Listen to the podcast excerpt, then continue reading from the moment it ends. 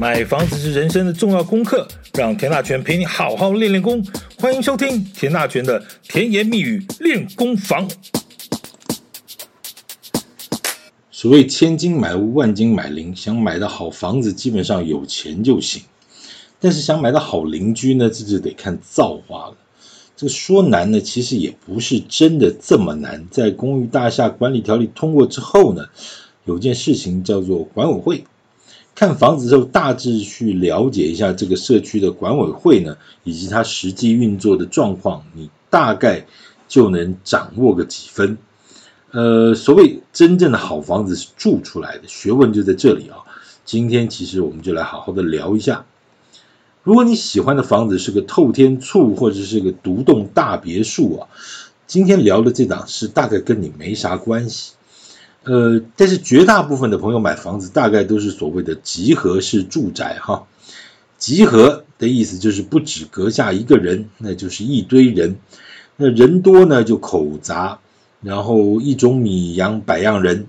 那人多了事情就复杂了，所以这就需要管理。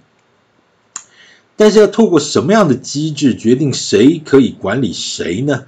这就是要看社区的管理委员会了。老实说。我认为买房子价格真的是次要的，其实生活才是重点。你说什么房子的规划啦、施工品质好不好啦？当然这些当然很重要，但比起社区的管理品质来说呢，这些好像又变得是更次要的东西了。我们先讲一段小历史啊，在民国八二四年，立法院呢三读通过了《公寓大厦管理条例》。第一次把这个所谓的区分所有权人与管理委员会啊，以及相关社区共同的权利义务关系等等，正式以法律条文定定之。我记得那个时候我还在跑新闻啊，还算蛮菜的，真的是把每条条文都 K 了一圈呢，K 死了。里头一大堆的专有名词，真的是拮据聱牙，都是中文字。连在一起呢，就不知所云。重点是，我记得，呃，当时政府要实施这个公寓大厦管理条例的时候呢，呃，当时的建筑业也是骂得半死，也是有很多声音认为政府在打房。哎呀，政府你管东管西管太多了哈，啊，这些做法会使得房价继续上涨啦，等等等等等等。你有没有发现呢？这一晃就快三十年了，怎么不同的题目却是一样的答案？是政府没进步呢，还是建筑业没进步呢？嗯，好吧，那就我承认我没进步，好吧？因为这些事情呢，过去那么久了，过去就算了，你还提它干嘛？你不上道嘛？哈，好，拉回来。公寓大厦管理条例从八十四年上路之后呢，其后呢也历经了六次的修法，那最近一次呢是一百一十年的四月二十六日。那四月二十六日这次修什么东西呢？最后一次修法主要原因主要是针对这个高雄的城中城社区的大火，那个基于公共安全的考量呢，明确规范有危险之余的建筑物呢，一定要限期内要成立管委会。你还记得城中城事件吗？呃，那一场不幸的大火，四十六条人命的损失哈。说真的，你只要去过那个附近啊，你只要看过那栋大楼，大概十个人有九个人啊，你都可以明显的看得出来，它就是栋危险大楼。我讲的是在之前的哈，就是在发生不幸事件之前的哈。这说真的哈。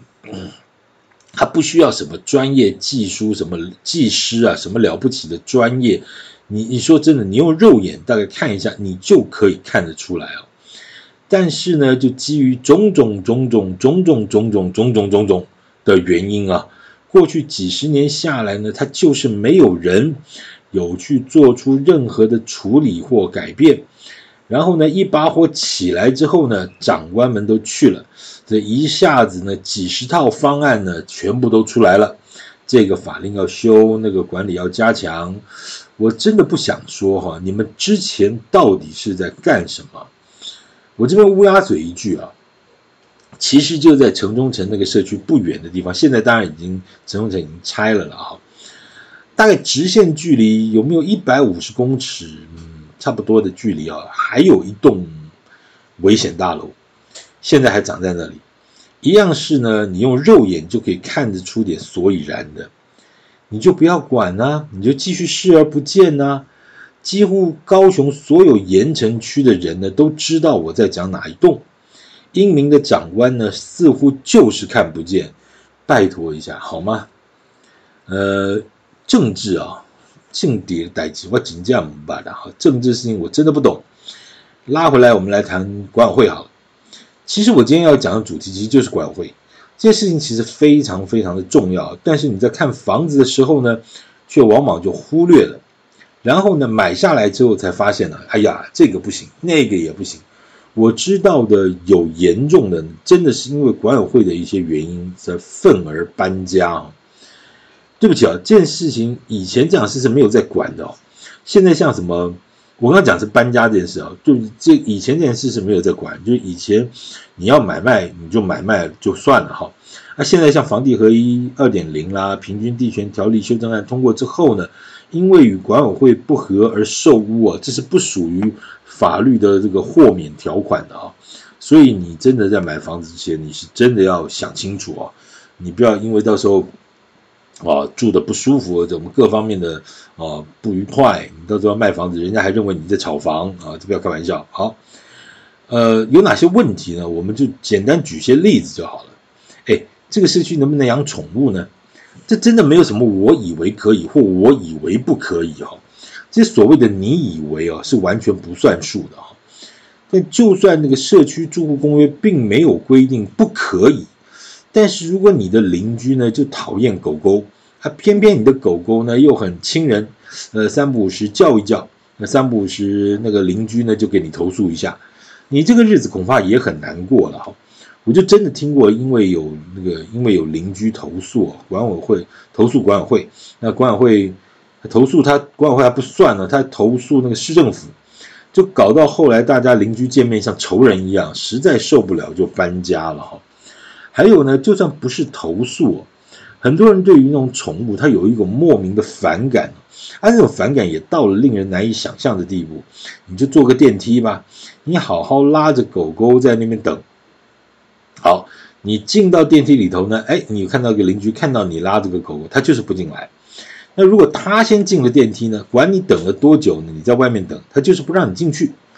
这个和管委会有没有关系？尽管那个住户公约没有限制养宠物哦，但是像这种个别住户的状况，该怎么处理呢？到底是处理还是不处理呢？嗯，是个问题哈。如果你特别是有养猫小孩的，你可能会在买房子就要了解这件事情。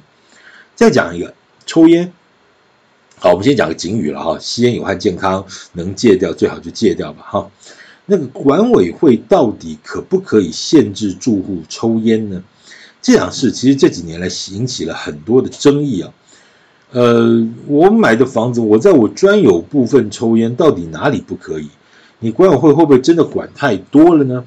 这个虽然这个法律见解不同啊，但是根据很多的判例和案例啊，呃，目前的规定是，只要经过社区的区分所有权人会议通过，限制社区有住户，不论是在专有部分，专有部分就是像室内啊加阳台啊，或者共有部分，什么社区中中庭啦、大厅啦、梯厅啊，这这梯间这些地方，你不能吸烟，那你就就是不能吸烟哈。甚至很多人抽躲在厕所抽啊，躲在什么厨房抽，结果发现那边是共同管道间，你的烟味也会往上飘，所以呢也不行。但我也看过这种管委会发过这样的公文啊，就是本社区是无烟社区啊，违规者会如何如何。那请瘾君子呢到社区外面啊，然后呢就又说呢某某栋大楼的低楼层呢常常飘进烟味，引发住户困扰。哎，你就叫人家去社区外面抽了，结果那个社区外的烟味就飘进某某的栋的低楼层，啊，所以是怎样？你知道这个烟是会外从外面飘进里头来的，那你说啊，这个又不行，你在外面抽，那外面又飘进，所以真的是麻烦了哈。反正呢，吸烟是不好的行为啦。如果你真的因为不准抽烟就呃某栋大楼不准抽烟，你就不买他的房子，我看你大概能挑的真的也不多了哈。那好，这是吸烟。那吸烟如果不行，那烧香呢？啊修金钻呢，念佛经呢，唱圣歌呢，这些牵扯到宗教自由的相关的规定啊，每个社区的管委会的规定也都不一样啊。你要买房子之前呢，先请这个中介人员帮你了解一下。重点就在这儿了哈，你去看房子的时候，房仲的朋友呢，通常会帮你准备一份叫做不动产现况说明书。但是呢，你有没有去看过这个社区的这个住户社区住户公约？房仲人员呢，有没有跟你提供？该不该提供？那如果没有提供就算了，那如果有提供，你又会不会看？然后呢，其实这些住户公约有时候也会修一条改一条。这个房仲的朋友给你的是最早的版本还是最新的版本？这个其实都是一般看房子的人都不太会注意到的几个点啊。好，其实管委会还有一个重点，就是就是要看它是不是一个依法申请立案的管委会。这一般来说呢，如果屋龄二十年左右的新城屋社区，二十年之内了哈。理论上，通常建商都会协助成立管委会，而且呢，会正式向政府、地方政府啊提出这个申请。问题就在于啊，如果屋龄是二三十年以上的社区啊，那个时候呢，还没有所谓的公寓大厦管理条例，也就是没有法源依据，所以没有管委会好像也没什么好奇怪的。啊，你说是没有管委会吗？还是有啊？这个住户每个月还是会交这个几千块的管理费啊？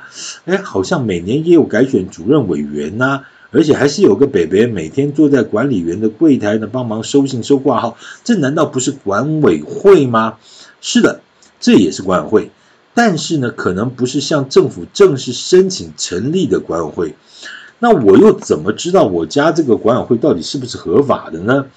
很简单，到各县市政府的建管处的网站上查一下就知道了。有公寓大厦管理的，有些县县市的呃建管处会有公寓大厦管理的专区啊，在那个网站上其实查得到。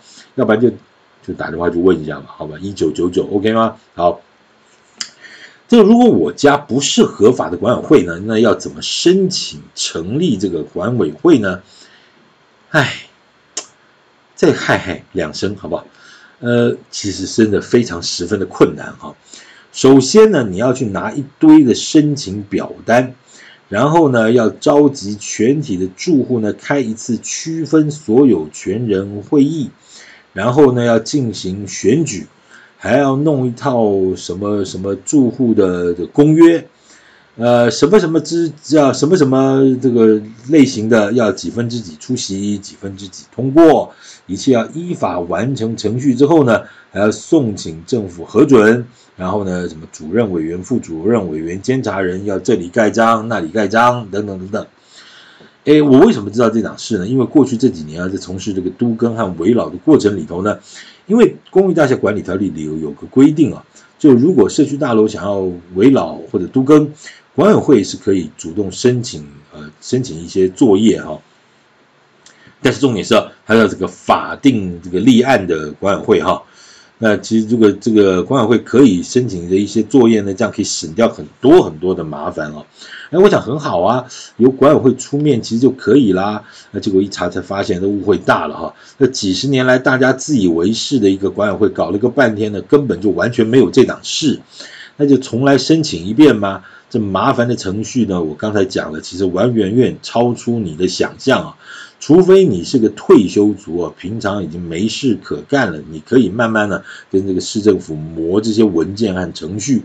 否则，如果你要是个上班族哦，你不知道要请多少假，跑多少趟，你要开会，开会还要二分之一出席，你这个五十五十个住户，你要弄到二十六个以上，你没空，人家也没空，假日找假日时间，他出去玩，他去他去工作，他去什么开店，你到底要搞到什么才能把这套东西搞出点所以然？其实是很辛苦的啊，呃，没办法，这就是咱们的政府哈。效率和服务基本上不是那么的重要啊！你选了个半天的县市长，很热情的呐喊和热情的投票，结果呢，很抱歉，这个选完之后效率还是一样的差哈。好了，不要生气，再回来我们继续谈管委会。如果你现在去看这个社区是已经立案的管委会呢，那我就恭喜你啊，起码这个先及格了。哎，及格叫六十分，你可别小看这个六十分啊！刚才讲的有多少搞了几十年的管委会，它根本就是个黑机关啊！表面上看起来是这么回事，那实际上事情是一场误会啊，那个多的是。所以呢，你不要讲啊，及格就是件很不容易的事情啊。好。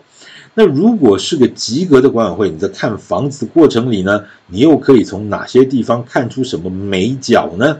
来，我的建议，第一个看什么？社区公布栏。不管这个房仲朋友看带你看的是什么样的房子，不管是什么大型社区啦，或者是什么大楼华厦哈，在正常的状况下，一楼电梯旁边那个墙面上的理论上都会有一个公布栏。这个建议你在等这个电梯的过程中呢，先稍微看一下这个公布栏上的文件。理论上呢，这个公布栏上一定会有个叫做管理费收支报告，你大概可以先扫一下啊，现在这个结余多少钱啊？大概你翻一翻这个前两个月分别花了多少钱，花在哪 哪里啊？修了什么东西？啊，尤其是像什么中古的那种华夏哈，那可能这个要修，那个要补的很多啊。修了什么东西，买了什么东西，这个是很基本的一些文件了，你先看一下。那如果没有呢？嗯，应该不可能没有啊。唯一有一种可能呢，就刚好这一两天是什么跨越月底到月初啊，之前的资料拿下来，新的资料还没有张贴上去啊。否则这份收支报告理论上应该都要有啊。好，呃，应该是都要有啦，这个也没什么好奇怪的，就是要有了哈。那、其他各式各样的社区公告，你也可以稍微看一下，什么时候呢？呃，清理水塔，什么时候要停水？啊，什么时候电梯保养、弱电系统维护、园艺修剪，甚至到夏天的时候呢，还要喷些什么消毒剂、除虫呃除虫剂等等等等。啊，那如果有在这个公布栏上看到这各式各样的公告呢，那就再恭喜你哈。那这个社区的管理品质和这个是管委会的运作的状况呢，大概有个八十分了哈。当然我也看过了，有些社区基本上为了这个环保的考量呢，它就已经没有再用纸本啊把它张贴在公布栏，而在所谓的社区群组、社区住户的一个群组、一个 LINE 群组上面做公布，这个当然也是可以的了哈。那如果也就是说，如果你没有看到呢，你其实可以去问一下所谓的社区管理员啊，这些资料大致是什么状况啊？这个其实是 OK 的哈。好，那你看这些管委会在运作，其实呃讲起来现在好像感觉上都是 OK 的，那其实上事实上是有个盲点，什么盲点啊？就有些管委会呢，也许前几年的运作呢状况还 OK，甚至呢建设公司房子还没有卖完呢，那管委会呃建设公司还会代管啊，代管个一两年啊，不管是这个这个物业公司啊也好，这社区的清洁打扫各方，因为他还要卖房子嘛，对不对？所以都维持的好好的不得了啊。啊，后来等到移交这个真的住户成立管委会之后呢，这个前几年运作也没有问题啊，基本上管理基金啊什么各方面都很充足。好，但是这个时间过得很快啊，一不小心过了十年八年之后啊，这个所谓的主任委员、副主任委员，哎，这就有点麻烦了。怎么说呢？没空的你在上班，平常累得要死，你没有时间去做这件事。那平常你也不认识这些什么王妈妈、陈妈妈、呃陈先生、王北北。好。那谁认识谁呢？那就真的可能是一些退休的这个叔叔伯伯阿姨比较有空，也比较热心。所以你就会发现呢、你住了十年八年之后，怎么主任委员、副主任怎么选来选去，就是王伯伯、陈妈妈，怎么搞到最后，怎么那就几个人，那么大家轮流做。这其实也是很为难啊，因为我们刚刚讲过，如果你是上班族，你平常上班就已经被累得半条命了，你哪有什么时间去管什么垃圾处理、漏水、电梯保养啊？于是呢，这个热心的住户就是那几位啊，轮来轮去呢，也就是那几位在轮啊，什么区权人开会了，出席率永远是三三两两。那有些社区如果这个这个经费够呢，呃，给个五百块礼券呢，什么一千呃一千块的很少了，五百块礼什么全联礼券、seven 礼券啊，大概还开会的人多一点。老实说了，其实要我的经验是，大概要能过一半，其实都很难了啊。你就是没有时间参与，你也没有兴趣去了解这些社区大小事，所以呢，其实一个社区要能够维护好，其实真的是件不容易的事了啊。好，再来呢。因为要管理这些大小事，所以这些如果这些主任委员呐、什么副主任委员，他如果在社会上呢没有从事过相关的行政事务的经验，我老实说啊，连怎么开个会都不知道该怎么处理啊。你的什么会议通知啊，你的什么会议讨论事项、会议流程等等，这些说真的，你说你没有在社会上相关的一些实务经验，你还真的不知道。你说这有很奇怪吗？我跟各位报告，那还真的是不奇怪哦。很多人他真的没有做过这些，哎，一不小心当了什么管委会主委，你就要开会啊？你说别人都都会延续，对，就是也许说前几届他有些制固定的啊表格表单，他可以继续延续，那就算了。但实际上你要重来做一套，他真的不知道怎么做哦。然后呢，还有很多人呢，其实对于管委会的认知其实是有问题的。什么意思？就认为他今天好不容易当个主委啊，好像就有拥有多大的权力是来管理管理你们的，你们这些活老百姓呢都要接受他的管理，你会觉得这个误会就大了呢？哈，还有啊，我还看过这种社区啊，他为了省钱哦，那个配合的保全公司每年换一次。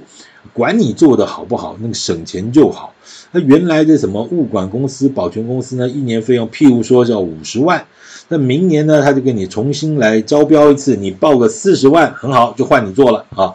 表面上费用看起来是省了，但是因为人力就变少了，很抱歉，这个游泳池呢就算了吧，健身房什么教练，我看也不必了哈。其实本来是可以好好运作的。但是为了省这些钱呢，结果这点也省，那点也不必了，就把这公社呢，好好的公社就弄成了废墟，搞到后来呢，大家一起骂，这不是骂管委会，而是骂公社无用，浪费大家的管理费，这就把题目完全的弄拧了哈，那事实上也就歪楼了。有的时候其实是很很莫名其妙的，本来都是好好的，但是因为他不会管理，甚至管理的观念错了。其实这个就是造成很多的误会，误会就产生了麻烦的问题啊。其实社区管理的良性循环是很重要的。那有些人真的没有住过好房子，他脑袋里头就是没有这些社区运作的这些基本概念。其实要运作上轨道，那该花的钱就是得花。什么叫做乱花？什么叫做该花啊？这其实是有点学问的。我举个例子来说，现在其实你说社区里头。呃，要做什么垃圾冷冻垃圾处理，这是很正常的事情。呃，稍微也一般，你小规模的社区，其实大概就加装个空调也就 OK 了啊。呃，垃圾呢就统一处理啊，也许呢一个礼拜处理，请这个保全公司的人员呢，啊，清洁打扫的这个专责人员帮你处理个两三次，这个也就 OK 了。但很多像都更危老的这些朋友，他一辈子没有住过稍微有质感一点的这种社区型大楼，华厦他没住过。他就认为说，这个就干脆省了吧。哎，你搞清楚哦，你都更危老改建之后，可能这个地方是黄金地段，你搞不清楚，一平房价可能一百四五十万，你叫人家去追垃圾车，你你你知道我在讲什么意思吗？就他没有住过，他就没有脑袋里头没有这件事情，他就不知道那个价值该怎么办。这个其实也是一个比较伤脑筋的问题了哈。好。当然了，如果是你建商做，他就觉得啊，你那个都是公社，你公社比搞那么高干嘛？那怎么样？怎么样？什么意思？做意怎么样？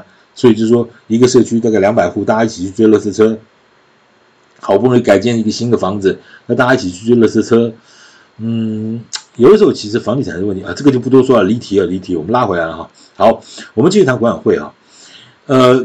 刚才讲的这些，有些是运作成熟的大社区啊，基本上呢，这个户数够多，这管理费充足，子弹够啊，运作起来就是好钱，有钱好办事，那当然很好。啊但如果是那种半大不小的社区啊，也许就四五十户、五六十户这种大楼或华夏，这个就稍微得用点心思了。怎么说呢？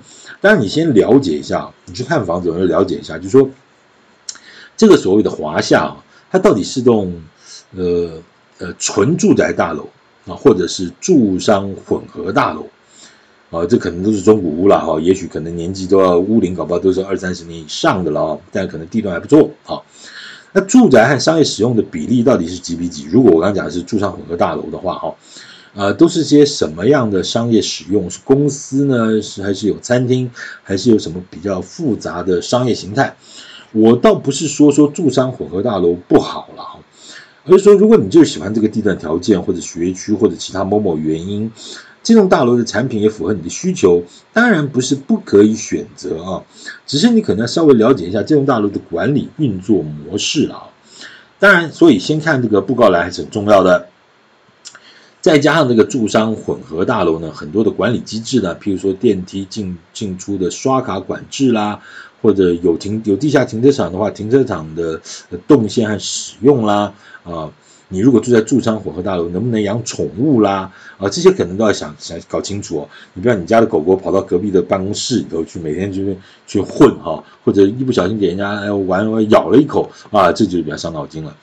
啊，或者呢，这件事情其实如果你不了解的话，你可以先请那个房仲的朋友先帮你了解一下，之后再去看屋啊。就不刚才讲，你你比较在意哪些问题，你请这个房仲朋友先帮你了解啊，以免的这个在浪费时间。那当然啊，有一件事情这边提醒一下，有些县市其实每每年呢都会举办这个优良公益大厦的社区的评选。我个人认为呢，这档事其实是非常重要的哈。偏偏呢，很大部分的媒体都不太报道啊，因为他们要花很多时间去报路况。哎，怎么怎么又绕到这边来哈？真的，哎，这个某个城市的某个路口啊，两台摩托车撞了一下，这种新闻会报一天，报一天，这叫做国家大事啊。拉回来啊，不大不再再也不骂媒体了啊。好，我们真的讲回来啊，因为其实真的好的社区真的是住出来的。这个稳定的房价呢，其实也是靠一群这个素质整齐的住户共同维护而成的。那真的不是什么建材用的多高级啦，什么建筑是大师设计出来的作品就能决定啊。一个社区的价值呢，没有经历个十年八年，你是看不出所以然的啊。房价也许只是扮演一个门槛的。功能和角色，什么叫门槛？就是说，嗯，在过滤嘛，哈，你就稍微这个这个有一个门槛。但我说真的啊，你说真的，有钱人就比较有气质吗？比较有生活的素质和品味吗？很抱歉，你可千万不要有这种迷思，因为呢，实际的状况可能非常十分的不是这样了。哈，管委会的问题其实非常非常的复杂，呃非常非常的细琐。我觉得就看房子之的时候呢，其实呃，也许你你看的看表面不见得看得出所以然，但从一些观察的细节里头，你也许可以感觉到一些味道，就是这个管管这个社区管理的品质大概啊大概。当然我刚刚讲了半天，你说像什么老公寓啦啊，这个东西其实因为它不可能有管委会，对不对？所以我就不多说了。为什么？其实那你要看什么？